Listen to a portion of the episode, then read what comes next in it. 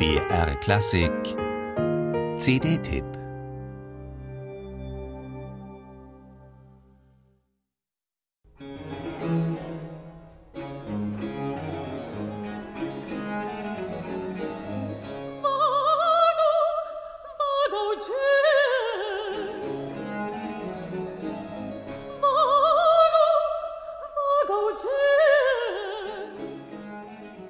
Es gibt Leben, über denen von Anfang an kein guter Stern zu stehen scheint.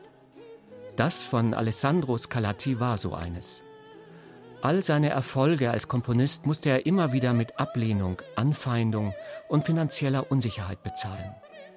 In Rom wurde er zwar am Anfang seiner Karriere von Schwedens Königin Christina, die sich in die ewige Stadt geflüchtet hatte und dort nur den schönen Künsten lebte, gefördert.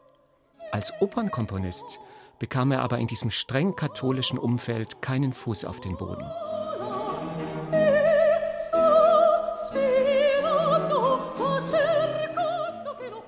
In Neapel geriet er kurz darauf in die Wirren des Spanischen Erbfolgekrieges und wurde nicht mehr bezahlt. Die steinreichen, kunstliebenden Medici in Florenz wollten ihn nicht. Und in Venedig, um 1700 die Opernstadt schlechthin, attackierte man ihn offen. Schließlich kehrte er nach Neapel zurück, wo er 1725 starb. Seinen Zeitgenossen blieb er nicht nur positiv in Erinnerung.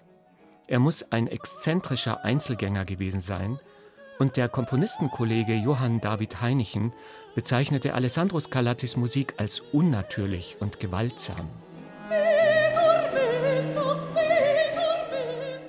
Dem heutigen Publikum ist Alessandro Scarlatti vor allem als Vater des genialen Cembalo-Pioniers Domenico Scarlatti ein Begriff. Ansonsten ist sein Werk weitgehend vergessen.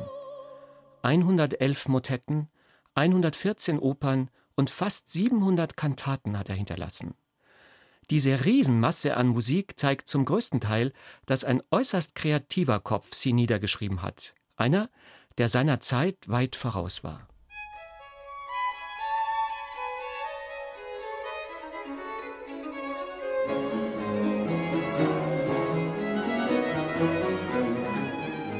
Wahrscheinlich für einen von Königin Christina ins Leben gerufenen elitären Zirkel von Denkern und Künstlern, die Accademia dell'Arcadia, komponierte Alessandro Scarlatti fünf weltliche Kantaten, die Nicolas VIII.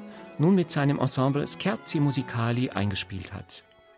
Delikate, intime Werke für eine Sopranistin, einen Bariton und ein ganz kleines Streicherensemble mit Basso Continuo sind das.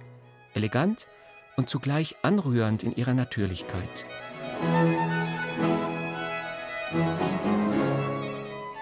Die Kantaten kreisen ausnahmslos um die Qualen, die die Liebe all jenen aufbürdet, die sich auf sie einlassen. Nicolas Achten und das Ensemble Scherzi Musicali nehmen sich souverän und sehr farbenreich der fragilen Partituren an. Immer wieder wird dabei klar, was Calattis eigentliche Domäne war. Die Oper, und damit die Darstellung der tiefsten menschlichen Gefühle. O penosa lontananza heißt eine der Kantaten Scalattis, O schmerzliche Distanz. Ja, es tut weh, getrennt von dem Menschen zu sein, nach dem man sich verzehrt. Wenn die Zuneigung aber unerwidert bleibt, dann kann Distanz den Schmerz auch mindern.